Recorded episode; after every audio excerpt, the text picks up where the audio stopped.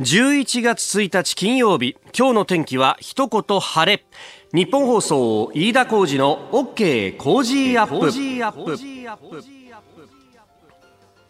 朝6時を過ぎました。おはようございます。日本放送アナウンサーの飯田浩二です。おはようございます。日本放送アナウンサーの新業一華です。日本放送飯田浩二の OK 工事アップこの後8時まで生放送です。えー、11月になりました。今年もあと2か月というね、はい、えー、ことで、まああの月末から月初にかけていろいろ変わるものがありますけれども鉄道ファンの私としてはですね、えー、上野動物園のモノレールというのが、えーえー、いよいよ老朽化に勝てずお別れと、えー、1957年に登場しまして、え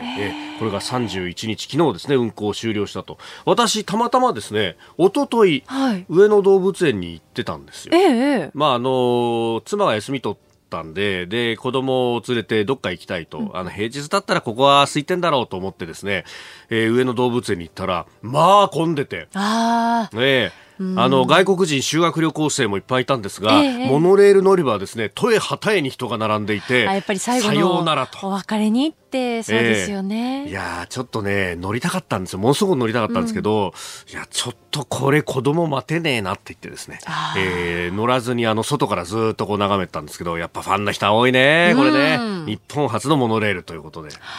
そうですよね。しかもぶら下がる形のモノレールってなかなかこれが珍しくて。確かにそうですよね。あの、千葉モノレールもぶら下がる形でしたっけ？おっしゃる通り。千葉都市モノレールとか、あと湘南モノレールがね、えー、都心というかこの関東圏ではぶら下がる形で、あの、東京モノレールは、あの、またがる形で。そうですよね。違うんですが、うんうん、そうなんですよ。あれ、あの、ぶら下がる形はさ、カーブのところで結構遠心力がかかるんで、それが楽しいんだよね。あ、そういう楽しみ方があったんですね。そうなんですよ。きりあんまりなんかこう雪降っても関係ないみたいなそういうことなのかなと思ってたんですけど、ね、もちろんねそういうのもあるんだろうけど、えー、えー、であの上野動物園歩いてますと、まあ、子供連れやっぱ多かったんですけども、うん、鉄道ファンと並んでですね、はい、みんなあのいろんなこうコスチュームをハロウィーンでね。そうですよね。ハロウィンですもんね。ねえ、うん、なんかあの、白雪姫の格好したりとかさ、シンデレラの格好したりとか、やっぱ女の子可愛いね、なんつって話してたんだけど、うんはい、大人のハロウィーンもさ、また今年も渋谷のあたりっていうのは人が繰り出してたんでしょ？みたいですね。ねちょっと朝方私もあの、ちらっと見てみたんですけれど、まあ、去年の同じ時間と考えると、私ってのが大体4時前くらいだったんですけれど、はいまあ、賑わい方としては少しは落ち着いたかなとは思ったんですが、明らかに去年と違うなと思ったのは外国の方がすごく多かったっていうことですね。ラグビーワールドカップとか関係あるのかね。あるかもしれないですね。本当7割くらい、半分以上はね、外国の方だったようなイメージですね。あ、そう。うん、あなるほどね。渋谷なのに六本木みたいなね、そうなるとね。そうでした、そうでした。お、うん、あの、ラグビーワールドカップについては後ほど、エンタメトレンドアップのゾーンでまた、えー、岡博記者とつないでですね、はい、いよいよ今週末は決勝が行われると、まあ、3位決定戦はもちろんその前に今日あるんですが、えー、その辺のですね見どころなども聞いていきたいと思います。さあ最新ニュースをピックアップいたします。スタジオ長官各紙が入ってまいりました。まあ昨日ね、えー、番組が終わる直前ぐらいに報道が出始めたあの河井克行法務大臣、えー、辞任をしました、えー、今ね新業アナウンサーがニュースでも読んでくれた通りですけれども、えー、後任は森雅子さんということで、まあ、これについて一面トップで報じているのは西、えー、朝日新聞とそして産経新聞であります。まあ、あの河井克行さんの奥様あ妻の安里参議院議員の公選法違反疑惑と、まあ、法務大臣、えー、法律を司りそして、えー、検察に対しても、まあ、あの指揮命令権もあるという立場にあってはこうした疑惑があるということになると職務の続行は難しいだろうというようなことがあったようであります。まあ、あのこの間菅来秋前、えー、経済産業大臣が辞任したばかりというところで、えー、首相謝罪と、えー、朝日新聞はねかなり大きく、えー、しかも黒字に白抜きというですねこれ結構あの重大な事件が起こった時にしか使わないこう見出しのフォントでやっているというあたりがですねえー、気持ちを非常に表しているなという感じもあります。で、それからまあ閣僚の発言云々の部分でいくと、えー、読売、それから毎日、西が英語の民間試験、えー、これを延期へ調整、あるいは読売はもう見送りというふうに打っております。えー、先ほど NHK も独自という形で打ってましたけれども、この大学入学共通テスト、英語民間試験の活用について、えー、見送りと。まあこれもね、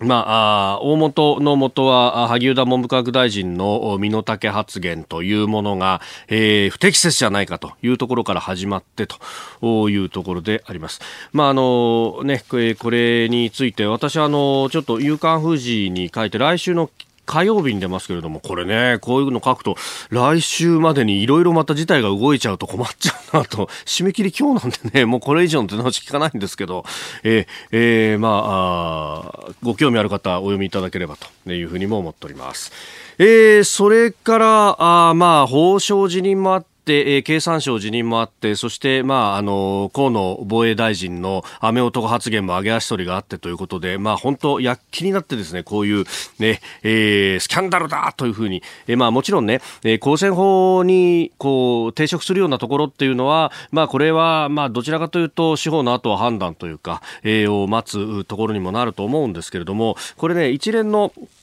まあ、あの、スキャンダルのようなものがいろいろ出て、まあ、これがですね、えー、前の第一次安倍政権の時になぞらえて、ええー、かなり危機的な状況にあるんだと、これから支持率はどんどん下がっていくんじゃないか、みたいなことがいろいろ言われてますけれども、あの、ある古手の、まあ、政治記者の方とか、あるいは政治関係の人と話した時に言ったんですけど、飯田さんねと、えー、総理もこれ、えー、4000はないとすると、まあ、仮にですよ、わかんないんですけど、ないとすると、これほど強い、総理大、内閣総理大臣っていうのは、日本の法律上実はいないんだよって言われて、えー、何っていうふうに思ったんですけど、というのはですね、えー、これ、衆参で過半数を自民党はとりあえず持ってるわけですよ。で、衆参過半数持ってるってことは、憲法改正は難しいんだけど、それ以外の法律や条約っていうのは、えー、いくらだって通すことができると。えー、で、えー、さらに、内閣総理大臣は行政のトップでもあるということを考えると、官僚の任命権も含めて、えー、人事は全て握っているっちゃ握っていると。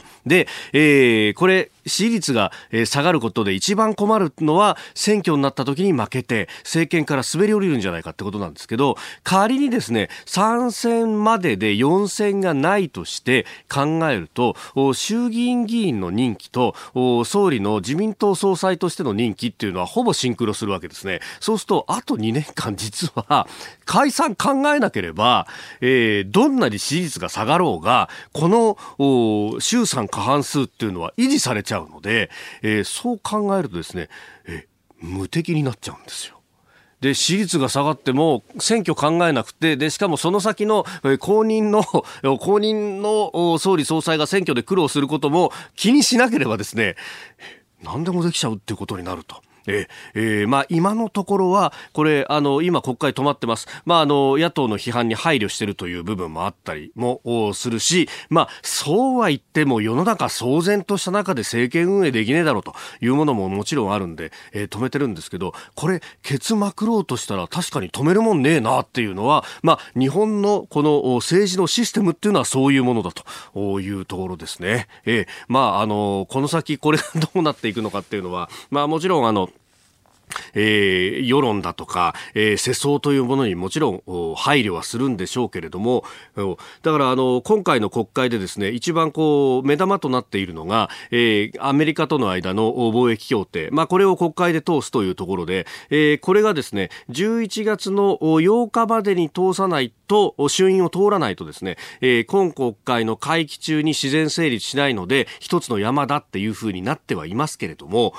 今言ったような理由でですね、ケツまくっちゃえば、そこもギリギリまで待っあの、揉めても行くっていうことには、まあ、できないことはないという、これはあの制度上の話ですけれどもね。そしてもう一つ国会の話で言うと、大体ですね、臨時国会で問題になってくるのは公務員給与の改定なんですよ。えー、これをどうするかっていうので、まあ大体あの与野党で取引をするっていうのが上等なんですけれども、というのはですね、まあ立憲民主にしろ国民民主にしろ連合というところがバックについております。そうすると連合の大きな中核の一つとして、えー、公務員労組、自治労というものがあるんですね。あるいは、えー、教職員労組、教組というものがあるんですね。えー、その二つは、あの、法律によって、えー、給与の水準というのが一応は決まっているということで、この改定案を国会で通してくんないと、支持層がそろそろ騒ぎ出すということになってまいります。まあ、あの、年末のボーナスだとか、そういうところも含めてですね、あるいは来年の給与というところも含めて、まあ、おそらくはその辺で取引が行われるんだろう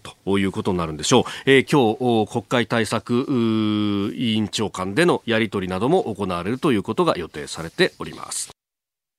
あなたの声を届けますリスナーズオピニオンです。ニュースについてのご意見をお待ちしております。今朝のコメンテーターは外交評論家三宅邦彦さん。取り上げるニュース。えー、まずは IS 自称イスラム国最高指導者バグダディ容疑者の死亡を認めるという声明を出しました後継者の指名も行われております。えー、それから首里城の火災についてて、えー、北朝鮮が昨日の夕方ですね、2発の飛翔体を、まあ、ミサイルとみられるものを発射しました。えー、そしてニュースキーワードはムンヒさん、韓国の国会議長です。えー、そしてスクープアップのゾーンではチリの大統領が APEC と COP25、えー、まあ、環境問題に関する枠組み会議の開催を断念するというふうに発表いたしました。えー、この COP25 についてはスペインが名乗りを上げているということも出てきております。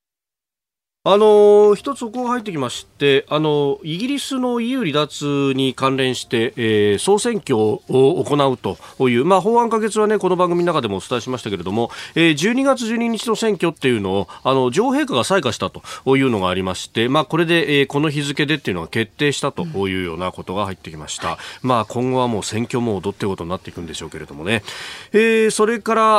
あ相次ぐ大臣の辞職についてはいろいろメールやツイッターいただいております。えー、テチさん、静岡の方、えー、このような報道があるたびに国会議員ってまともな人がいない人たちなのかと思います。大臣の人事を行うとき身体検査もするんでしょう。まあ、そもそも身体検査しなければいけない議員とかいうのもおかしな話と思いますが、と。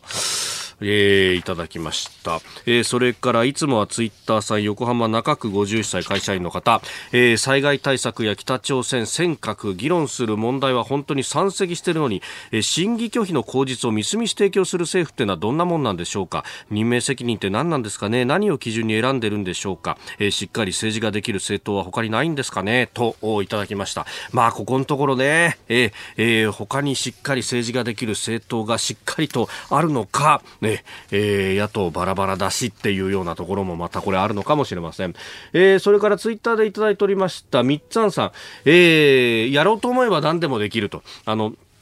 選挙というものが目前になければ支持率がどんなに落ちたってと、うん、まあそうすると衆参過半数あるんだし、えー、政権与党のトップ、総理大臣って、えー、権限的には強いものがあるとお話をしましたが、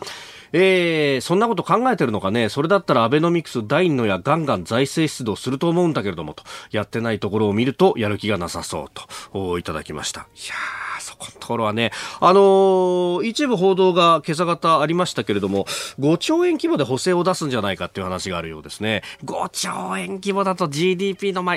5%に満たないぐらいと考えると、果たしてそれがしかも一発だけ景気不要につながるのかどうかっていうのが、また微妙なところだと思います。本予算で本当だったらもっと積み増してくれるといいんですけどね、財政出動が結構世界中でトレンドになってきてるぞっていうのは、えー、今日の読売新聞の、まあ、指揮者の方、竹森先生という方がですね、国際経済について書いているところでも、えー、取り上げられております。まあ、各国で金融政策の行き詰まりから財政もやっぱり出すべきなんじゃないかというようなことが再び議論されてますがまた日本は周回遅れに置かれていってしまうんでしょうかこれだけ災害もあるのにさあ、次第はコメンテーターの方々とニュースを掘り下げてまいります。今朝のコメンテーター、外交評論家、三宅邦彦さんです。おはようございます。おはようございます。11月1日ですよ、三宅さん。え？もうあと2ヶ月ない。ありゃどうですか、2019年。いやー、なんかすごい年だったな激動な感じでね。ありましたね。えー、あと2か月しかないの？いや、本当ですよね。ありましたね。ねいろいろのやりなきゃいけない。いっぱいありますからね。リスナーの皆様にプレゼント。働く人の心を育てる月刊誌「モラルビズ」300円今なら1冊無料で差し上げています職場の風土を変えたい上司や同僚部下との人間関係を良くしたいビジネス現場で直面する課題解決方法人間力を高めるヒントが満載。ものを作るだけじゃつまらない。人を作る企業を応援したい。公益財団モラロジー研究所発行モラルビズ。詳しくは日本放送飯田浩司の OK 工事アップホームページのバナーをクリック。モラルビズ！11月1日金曜日あなたと一緒にニュースを考える飯田浩司の OK 工事アップ。では最初のニュースこちらです。IS が最高指導者バグダディ容疑者の死亡を認める後継者も指名。過激派組織 IS いわゆる自称イスラム国は最高指導者バグダディ容疑者の死亡を認めました。死亡を受け、えー、イブラヒム・ハシェミ・クラシ氏を最高後継指導者に指名したということです。えー、これ、まああの音声での声明とで、はい、あの一部言われてるのは報道官も死んだということも言われてますが、うん。はい、さこれ、まああのねえー、先週末からこんなニュースが飛び交いましたけれどもどうご覧になりました、まあ、まずね、はい、なんかあのアメリカに喜ぶなと、えー、ね、えー、警告してるみたいですね、うん、その通りで、うん、こんな喜んでもしょうがないんですよ、なぜかというとね、はい、このイスラム国っていうのはもうあの国の手を成していない。組織もない、領土もないわけでしょ。ってことはただの普通のテロリストと同じですよね。各地に散らばって細胞があってそして静かに隠れていて、はい、じっくりと計画を練ってそして次のターゲットを狙う。しかも最大のインパクト恐怖を与えるために、最も脆弱なところを狙うわけですよ。ということは俺バグダディだかなんだか知らないけど、この人がいなくなったってね、はい、そんなものはもともと逃げてたわけだから、いずれやられるのは時間の問題ですよ、織り込み済みですよ。はい、彼がいなくなったら組織がガタガタって、もうとっくにガタガタなんだから。ということは、あのー、私は喜ぶなっていうのはおっしゃる通りで、はい、えー、喜んでられる暇なんかないんですね。で、さらに面白いこと言ってて、はい、えー、トランプ大統領については、えー、朝と夜に意見を変える年寄りの愚か者って意外と正しいこと言うんだなと思って。でもそれ以外はみんな間違ってます、この人たちは。ね、だけどもあの、テロリストですから、はい、彼らのやり方は元に戻っただけで、うん。えー、むしろ例外だったと今までがね考えれば、はい、あのいいんだろうと思います。ということは残念ですけども、えこれからのポイントは一体どこでドイツらがどういうターゲットを狙うかということを、はい、各地でや起きますから必ず報復が、それについて各国の当局がどれだけそれを予防できるか、はい、未然に防げるか、これがポイントになると思います。もともと、その、このアイス自称イスラム国ってものが出てきたときに、領域支配をするっていうのが正しいというふうに言われてましたが、まあ、というか、あの、普通普通は、あの、あそういうことはしないんですよね。ただ、カリフだと言って、はい、それで、まあ、なんか夢を見たんでしょう。そして、イラクがある意味で壊れちゃって戦争で、それからシリアが内戦で壊れちゃって、はい、その意味でそこに一種の力の空白、パワーバキュームができて、そのバキュームにうまく入っていったのが IS ですから、はい、あの別に実力でなってきたわけじゃない。そしてもともと IS っていうのはあの消費団体であって生産団体ではないですからね。はい、ですからあのあの生産者に寄生して生きてきてそして石油をある程度確保して、はい、それでばらまいてたわけだけど、何ら生産的なことはできない人たちだからそれはもうあの慣れの果てですよ今はね。本来あるべき姿に戻ったんで今までは夢だったと考えなきゃいけないと思います。でこのやっぱりその、まあ、失敗国家だとか崩壊しかかった国家のところに、うん、やっぱこういうこう過激化だとかっていうものが救ってしまうと。そう、ね、そうすると、まあ、あの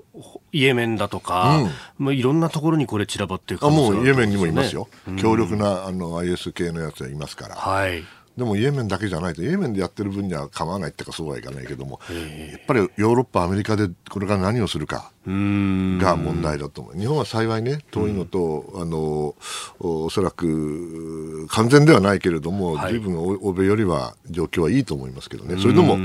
決して、ね、気を抜いてはいけないと思います。うん。これ、まあ、アジアと考えると、うん、まあ、あのインドネシアであったりとかあるいはフィリピンのミンダナオのあたりとかいうのも、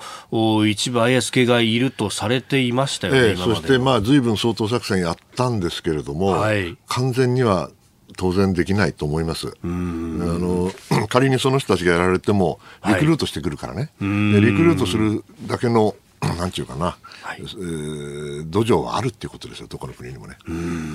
それだけの不満もあるし。貧富の差があれば、は例えば。はい。おはようニュースネットワーク。取り上げるニュースはこちらです。首里城の火災、今日にも実況見分へ。え昨日もお伝えしましたが那覇市の首里城で主要施設の正殿などが全焼した火災熱に反応する防犯センサーが作動した直後に正殿内の北側部分で煙が充満しその後火柱が上がっているのを警備員が確認していることが分かりました。沖縄県警はこの付近から出火したとみて今日にも実況見分をして原因を調べるということです。え、消失したのは木造の正殿それからコンクリート造の北殿南殿方針門薩の間、えー、さらに久我にうどん二景うどんと。さまざまな建物が焼け落ちてしまったということなんですがえー、現地を取材しているラジオ沖縄の久高誠アナウンサーと電話がつながってますんでその辺の事情を聞いていきたいと思います。久高さんおはようございます。おはようございます。よろしくお願いいたします。はい。さあ、あの、この火災、まあ、まだね、原因は分かっていないということなんですが、はい、なんか大きなイベントのこれ、真っ最中というか、今週末が本当クライマックスだったんですよね。そうなんですよ。えー、10月の27日の日曜日から、そして次の日曜日の文化の日まで、この首里城をメインにしたイベントが開催される予定だったんですが、今回の火災を受けてすべて中止となっております。なんかあの、このイベントの準備っていうのを、この火が出る直前までもやっていたっていうような報道もありますよね。そうですね。あの、火が出たと見られるのが、えー、現在まだ実況見分がこの後午前11時から、失礼しました、午前10時から行われる予定で、そちらで明らかにはなるんですが、はい、正殿と見られておりまして、正殿のその前の広場で、えー、作業をしていたということで、えー、まあ、こういったものがどう関係しているかはまだ不明ではあるんですけれども、それだけ、まあ、あの昼夜を問わず準備がなされていたということです。これ、あの、地元ではなんか号外も出たというような話もありますが、どういう報道されてますか？はい、えー、号外ではですね、本当に、えー、えー立ち尽くす人や涙を流す人の写真が多く掲載されていて、また皆さんも目にしたかとは思うんですが、ごうごうと赤く燃える首里城のあの暗闇の中にぼわんと浮かぶ風景というのがあまりにもショッキングで立ち尽くす人たちの姿が多く掲載されていました。倉田さんご自身もこれは衝撃的な事件でしたよね。そうでしたね。あの、私にとっても、やはり、この首里城というのは、沖縄のこう、イメージにつながるものであっただけに、すごく、こう、心の中にぽっかりと穴が開いてしまったような、そういった印象がありまして、実際に目の前にその燃えている風景を見てみても、なんだかこう、夢うつつというか、やはり夢から覚めていないんじゃないかというような印象を受けました。信じられないというような感じ。そうですね。まあこれ、世界中からね、観光客も多く集まる場所でもありましたもんね。そうですね。特に沖縄に関して言うと、あの、運転免許を持っていない外国の方、インバウンドの方が多く訪れるということで、モノレールで行ける観光地の第1位に上がるのがこの首里城だったわけです。その中では観光面での被害というのも多く出そうです。うんまあね、いろいろ、おこれはね、あの、様々広がっていくかもしれないんですけれども。えー、さん、あの、三宅邦彦ですけれども、はい、おはようございます。私今日新聞読んでて気になったのはね、この管理が国から県に2月に変わったと。いう話があって、はい、それとこの大きなイベントをやるということって何か関係があるんでしょうか？えーと、そのあたりというのは、おそらく、まあ、私のあの肌感覚ではあるんですけれども、うん、あの設備が大きく変わったのかあの、変わったということは特にはなくてですね、うん、えーと、去年の12月に火災訓練も行われておりまして、その時にも異常はなかったということで、これは移管前の話になりますので、そういったところでは、あの設備がこう少なくなっているとか、こう管理がずさんになったというところは、えー、考えにくいかなというふうに思います。今回のような大きなイベントをね、国が管理の時にはできたんですか、はい、あそうですね、特にあの大あの国が管理というよりも、ええー、財団の方が主催して、主導してこれまでもやってきたというところがあるので、はい。なので、その部分に関しては大きく違いはないのかなという印象です。わかりました。まあ、いずれにせよ、これからね、実況見分が10時からあるということですから、まあ、それを待たないとなかなか予断は許さないって感じですかね、これはね。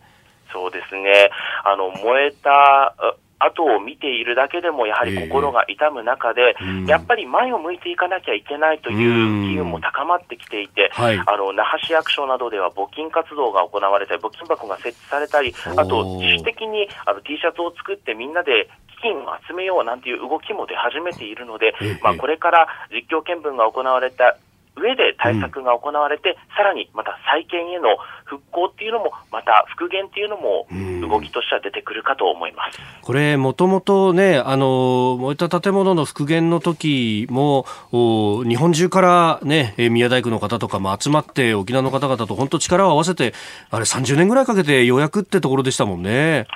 なんですよ、う。ん、この宮大工さん、その技術者の方々の技術の継承という部分もそうですし、はい。うん、あとこう、資材の確保というのも課題に上がっておりまして、当時、台湾から、えー禁輸されていたヒノキを使ったということで、特別に許してもらったという部分もありましたので、そこに関しては今回、資材はどうしていくのかというところも課題として挙げられています。どかりました。久高さん朝早くからどうもありがとうございました。いいえありがとうございました。ラジオ沖縄久高誠也アナウンサーと電話をつなげました。まああの法令上必要なかったということでしたけれどもスプリンクラーもなくまあその炎症対策というところがね。やっぱり沖縄の象徴琉球の象徴ですからね、はい、ショックですよ私も。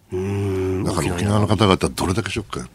そうですよね。まあ、あ国としても全力でこれを復旧させるんだと。えそして玉城で日時も会見の中で必ず復元する県は全身全霊で取り組むというふうに明らかにしております。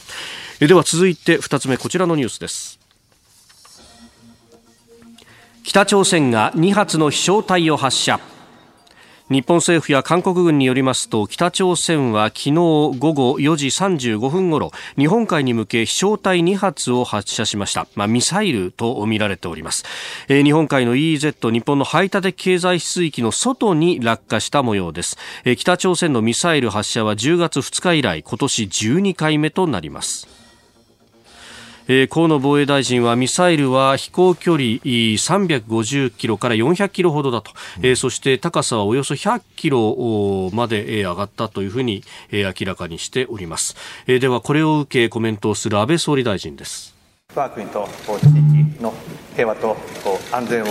脅かすものであり強く非難いたします。今年に入って、えー、20発を超える頻繁な発射が繰り返されその目的がミサイル技術の向上にあることは明らかであります。これまで以上に安全保障上の警戒監視を強める必要があります。米国、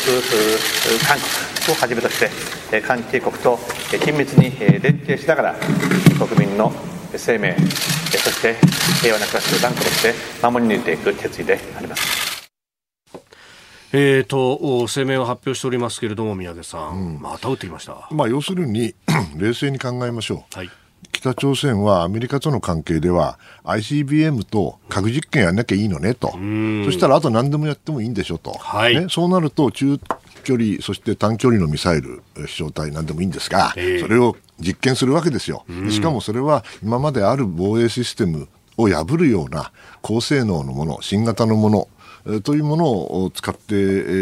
ー、いるわけですからね、はい、やってるわけですから、ということは、あのまあ、簡単に言えば、日本の防衛、それからあ、まあ、韓国もそうですけれども、はい、どんどんどんどん脅威は増している、そしてそれはあの核兵器の問題は全然進展がないわけですから、はい、もうやり得じゃないですか。そうですね、ね、うん、そういう状況で、本当にまあ、これはあんまりあの言い方難しいんですけどね、ええ、アメリカさんあの、うん、やっぱり最初は最大限の圧力だったんじゃなかったしたっけ、ねそうですね。少し圧力かけないとこれやりたい放題やりますよこの人たちと。この結局ロケットマン変わってないじゃないですか。ロケット打ちまくってますよ、っていう話ですよ、ね、それでそれはあの恋したかどうか知らないけども、えー、それとはちょっと違うんじゃないですか。アメリカにはそれは届かないかもしれないけどね、はい。これ日本には届くんですよ。うんうん、で100キロの450キロでしょ、まあ、これは短距離ミサイルかもしれないけども、はい、いろんな形でロフテッドで上に上げたりしてねいろいろ長距離の、はい、中距離のものも撃ってるわけだから、うん、これはあの日本のミサイル防衛システムにとっても何にとってもね非常に気になることばかりですよね、しかも止まらないじゃないですか。ねえ。ー、今回はこれ北の国防科学院があ出してますけれども超大型多連装ロケットの連射実験を行ったというふうに報じたと。はあまあ、多連装ロケットであれば、はい、基本的には対象は 陸ですから韓国かもしれません。あこれに関して、うん、でもね、うん、うん、でもそれでもあのどのような技術が全体として向上して、しかもそれを止める、はい、要素がないということになれば、うんえ。ー、それは日本にもいずれ影響が出てくる。その意味では今までのやり方が間違ってたと私言うつもりはないけども、えー、もう少し圧力をかけるってことももう一回考えなきゃいけないんじゃないんですか？うん。日本独自でというよりはアメリカも含めてみんなでやっていく。そういうことです。そういうことです。はい続いて教えてニュースキーワードです。ムンヒさんえー、ムン・ヒサンさん、韓国の国会議長のお名前です。このムン氏があ今年2月、慰安婦問題の解決には天皇の謝罪が必要と、まあ、の韓国では日曜というふうに言ったりするそうですが、えー、現在の上皇陛下に対して謝罪を求めたという発言がありました、えー、そこで、えー、日本の山東昭子参院議員が抗議をしたところ、えー、韓国のムン氏がお詫びを記した書簡を寄せていたことが分かりました、えー、これに対し山東氏は内容はこの内容では十分でないとして、えー、10月にムン氏宛てに発言の撤回と謝罪を求める書簡を送ったんですが現在のところムン議長からの返答はないということです。まあ、あのムン氏はあの4日から G20 の国会議長会議に出席する予定で来日するということなんですが、えー、山東議長はあの謝罪と撤回がない限りは会談には応じないと、個別会談はしないというふうにおっしゃっているようです。まあね、これ もちろん無礼ということもあるんですけども、もともと事実誤認がありますよね、うん、これ、1995年の段階から、もう村山談話が出て、はい、度重なるそのおおお詫びの気持ちをね、はい、日本政府は表明してますから、もうそれであの尽きてると私は思うんですよね。ええ、それを 今年唐突またどういう形であの状況でこういう発言をされたか知りませんけれども、はい、どう見てもポピュリズムですよね、うん、非常にあの軽はずみな発言だと私は思うんで、まあ、あの1回の議員なら、陣笠議員ならいいですよ、ええ、しかし国権の最高機関と、まあ、日本では言われてい。る国会の議長が、こういう発言をするっていうのはやっぱり驚きですよね、えー、ですからその意味では日本側の 対応はまあ間違ってはいないんですけども、まあしかししょうがないね、うん、G20 で来ちゃうわけだから。来ちゃうわけだから。ね来ちゃうわけだから、まあ、それは、はい、呼ばないっちゃうわけにもいかないし、えー、で来たら、それはそれなりの会議をしてもらって、はい、さよならと、いうことでしょ。うんうんまあ、あの日韓関係に関してはね、ちょっと前に官房長官が雪解けの兆しもみたいなことを、まあ、あの日曜日の確かテレビで発言されたりもありましたけれども、はいはい、まあ、さはさりながらそのおね、いわゆるその徴用工募集校の問題に関して、うん、もう、ね、あの差し押さえ、そして売り払いが目前だというような、こんなことされたら、こっちとしてはもうビジネスできないですよね。昨日あのアメリカの友達とゆっくり実はその話をしたことがあってあの面白かったんですよ。なぜかというと、はい、なんかあのアメリカさんもねもちろんよく分かってる人なんですよその人は。あのまあ韓国も韓国だけどね、うん、日本も日本だっていうわけですよ。ほうほうほう。だからどうしてあの歩み寄れないんだというわけね。でねそれはね まあ分からないわけではない、はい、だけども私はあのもっとあのきつい言い方を彼にしたんだけども、もしね、私が総理だったら、ええ、そういうこと考えるかもしれんと。うん、しかしね、うん、一応そのプロセスを動かす。つまり、何らかの情報をして そして向こうからも情報が来て、はい、そしてある程度の結果を出すというような、非常に今の日本の状況では、韓国も同じだと思うけども、政治的に非常に難しい判断をしなきゃいけない、うん、その時にね、あんたアメリカなんだと。うんね、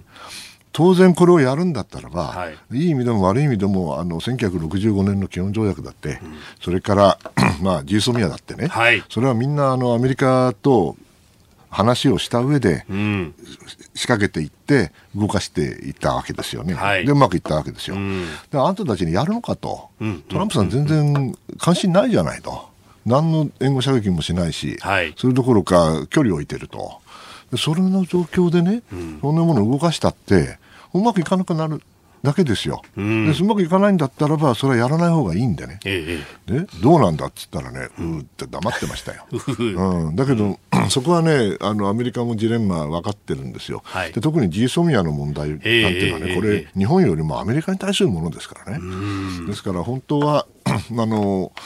アメリカももっと怒ってもいいのかもしれないんだけども、はい、どうも関心がないのかなそ,、うん、それよりもあの金正恩に恋しちゃったのかどうか知らないけども、えー、ちょっと今までとは違う動きですよね。ですから、もしあの状況がつまり大統領が違えばですよ、はい、もう少しあのアメリカのあの動き、水面下の動きってのは出てきてもおかしくないと思うんだけど、そこら辺が僕は非常にあの、なんていうかな、メカあのメカニズムとしてうまく動いていないから、そのような状況でどうやってね、物事を動かすんだっていうのは、難しいなと思いましたね。だからアメリカはアメリカでそう思ってる人もいるんで、ちょっと驚いたということでした。まあ、あのね、局長レベルではアメリカからもジソミア破棄は絶対やめるべきだという声明はね、出ますけれども。局長で言ってもしょうがないんでね。問題は大統領ですから。あはい、えー、今日のキーワード、ムン・ヒさん、韓国国会議長でした。メール、ツイッター、様々いただいています。まあ、大臣の辞任相次ぐというところで、大和市武さん43歳、会社員の方、立て続けに大臣を葬り去った文春法、週刊文春ですね。その情報収集力はすごいとしか言いようがない。こんなことで審議を止めるのは何事だという人もいるでしょうが、犯罪の疑惑があるのだから当然のこと。野党は文春の記事を頼りに徹底的にやるべきです。といただきました。うん、まあ、一見、おっしゃる通りなのかもしれないけど、はい、野党が文春の記事を頼りに徹底的にやるって、じゃああんたたち、国政調査権どうなっちゃったのと。そうですよね。え、文春の方が国政調査権よりもすごいの、うん、どういう国なんだろうと。いや、本当ですよね。ねもちろんね、文春はすごいんですよ。ええ、ええ。あの、だって、あの、やり方が全然違うから。うん。うん、だけども、だけどそれで、いや、そうなんですよね。国政調査権がひっくり返っちゃうの、うん、それはちょっと違うんじゃないかな。いや、強大な。頑張れよっていう話そうですよね、うん、強大な調査権限もあるし、だそれこそ関係者に話を聞くとかっていうのもいくらだってできるだろうし。うんね、本当にこう犯罪行為だっていうことになれば、市職の手だって動くだろうし、ってことを考えると、うん。このまあね、あの文春の記事を見ると、まあ、この領収書がいっぱい出たみたいな話だけが、まあ、あの報じられてるんですが、うん、記事全体を見ると、まあ、あの他のも結構いろんなものを混ぜ合わせて記事作ってるようなところがあって、4、5ページになってるんで、あこれ書いた人もやっぱり一本じゃ弱いと思ったのかなとかね、まあ、関係者、当人たちは否定しているみたいなことも実はこう書かれていたりとかしていて、だから、あの、純粋に法に照らすとどうかっていうのは、これ結構微妙なところなのかもしれないですまあ、選挙法をちゃんと守りゃいいんですよ。まあそういうことですね。うん、うん、えー、それから首里城について、えー、立川七さん、えー、首里城の火災非常に残念です。ノートルダム大聖堂も今年燃えてしまいましたよね。そうそうえー、えー、いただきました。ね、なかなか木造建築の不燃処理というのは進まないのかというご指摘でした。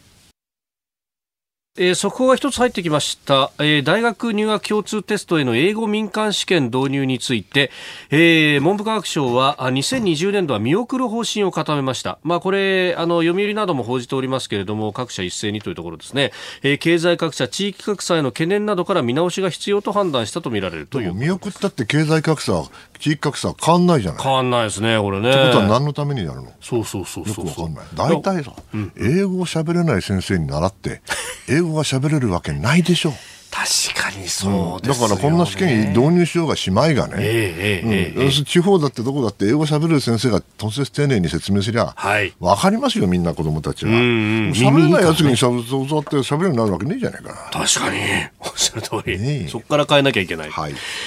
えー、という速報をお伝えしました、えー、お送りしております日本放送飯田浩司の OK 工事アップお相手は私日本放送アナウンサー飯田浩司と。新業一華がお送りしています。今朝のコメンテーターは外交評論家三宅邦彦さんです。引き続きよろしくお願いします。続いてはここだけニューススクープアップです。この時間最後のニュースをスクープアップ。チリ大統領が APEC と COP25 の開催を断念チリのセバスティアン・ピニエラ大統領は30日首都サンティアゴで予定されていた APEC アジア太平洋経済協力会議と地球温暖化対策を話し合う COP25 の開催を断念すると発表しました。チリでは地下鉄運賃の値上げを発端とした大規模デモが9月から激化しこれまでに20人が死亡していて大統領は断念についてチリ国民の利益を第一に考えるためと説明しております。えー、COP25 に関してはスペインが手を挙げたというような報道が今朝方流れておりました。うんまあね、これ、 COP もそうだし、 APEC もそうなんですけど、はいうん、もっとあの深刻な問題が僕はあると思っていて、はい、まあ、南米ではね、まあ、ブラジルってでかい国もあるけども、えー、まあ、チリだって結構優等生だったわけですよね、はい、それがね、こんなになっちゃったのはなんでだと、うん。うん、考えてみるとね、やっぱりこれ、世界共通の一種の流れっていうのがあるんじゃないかなと思って懸念してるんです、それはどういう意味かというとね、やっぱ冷戦時代は相手共産主義だから、だからこっちは修正資本主義で、まあ、富の再分配やったわけですよね、はい、だけどソ連が焦げちゃったらどうなったかというともうこれからグローバリゼーションだろこれからディーレギュレーションだろうと、規制緩和だろうと、そうなるとどうなるかって、弱肉強食の資本主義が戻ってくるわけよね。はい、そうなるとな、もう結局は、ほんのわずかの勝ち組と、おびただしい負け組が出るわけで、でほんのわずかの勝ち組の人は月に行けるわけですよ。ね、そうですね。羨ましいから言ってるわけじゃない。うん、一人で行くんじゃないですよ、二人で行くんですよ。でもね、えー、それは置いといて、はい、その負け組の人たちが、うん、やっぱり巷にあふれ、はい。えー、もしくは不満を持って、それがまあ、アメリカではトランプ現象、うん、イギリスではブレキジェット。とい。う形でヨーロッパのこのポピュリスト、ナショナリストの政党を支えてるわけですよね、はい、でこれがね、やっぱりチリでも起きているんじゃないの、形を変えて、つまり最近、この問題の本質は貧富の差の拡大ですよね、はい、でも、もともと富の再分配やめたんだから、ええ、貧富の差が拡大するに決まってるんですよ。うんそうすると、うん、その問題はね、これあの、どうするかっていうと、あとそこでポピュリズムが出てくるわけよね、はい、でばらまくわけですよ、えー、でばらまくと財政おかしくなって、うん、これ大変だってんで引き締めなきゃいけない、はい、ね、税金も上げなきゃいけない、えー、そうしたらますます反対が来る、この悪循環のにはまっちゃってるよね。それはあのおそらくチリだけじゃなくて、はい、まあ、ブラジルだって似たようなもんですよね。そうですねおそらくアジアでもヨーロッパでもどこでもですね、まあ、日本とは言いたかないけれども、えー、非常に共通する現象になるかもしれない。非常に嫌な感じがするんですよ。これ結局その過度な引き締めから過度のばらまき、そのなんか行ったり来たりを繰り返してて、かつての冷戦時代はその真ん中をなんとか探ろうとしていたのが、極端から極端になってきてるってことですか？いうことですかね。あ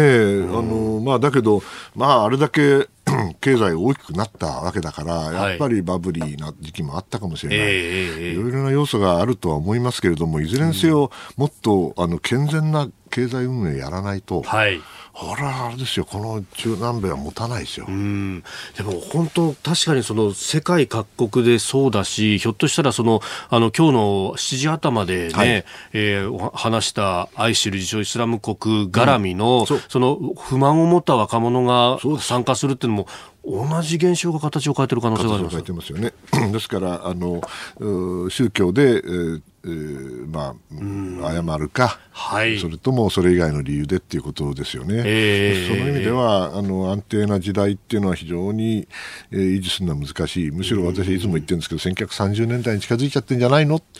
それは大変なことになりますよというちょっと嫌な感じをこの地理の問題で感じました。はいでも本当いろんなところが符合しますね。1930年代だって貧富の差が拡大し、さらにデフレが世界中に蔓延した。なんか、あの、インフレでお札で遊ぶ子供みたいのがね、ドイツの写真とかでありましたけど、あれ、デフレがその後にあって、それが問題だったというような説もありますよね。ですから、その意味では、やっぱりあの歴史はね、繰り返さないけれども、はいええ、韻を踏むと。韻を踏む。つまり似たようなことが起きる可能性が常にあるんで、んやっぱり引き締めなきゃいけないですよね、我々ね、気持ちをね。気持ちの部分をね。えー、だこの、いかに再分配をやりながら経済成長を目指してっていう、ある意味、こう、狭いところを狙っていくかもしれないんですけど、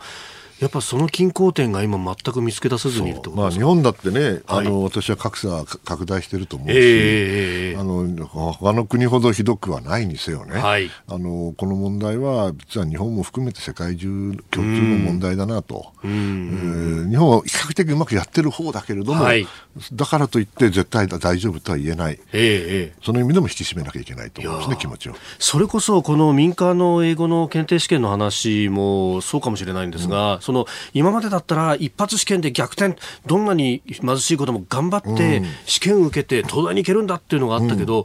例えば AI 入試だったりとかこの民間試験とかもそうかもしれないんですがそういう一発逆転がだんだん難しくなってきてるのかもしれないと。そうですね。そうかもしれないね。僕は一発逆転でやってきたからね今まで。あそうなんですかそうですよ、うん、試験は山ですから。山ですから。山が当たりゃこっちのもんですから。いや山だけで東大にはですよ。大丈夫大丈夫です、ね、まあ、でも。一発逆転あります。うん。そういうこう社会をこうこれからも作っていくべく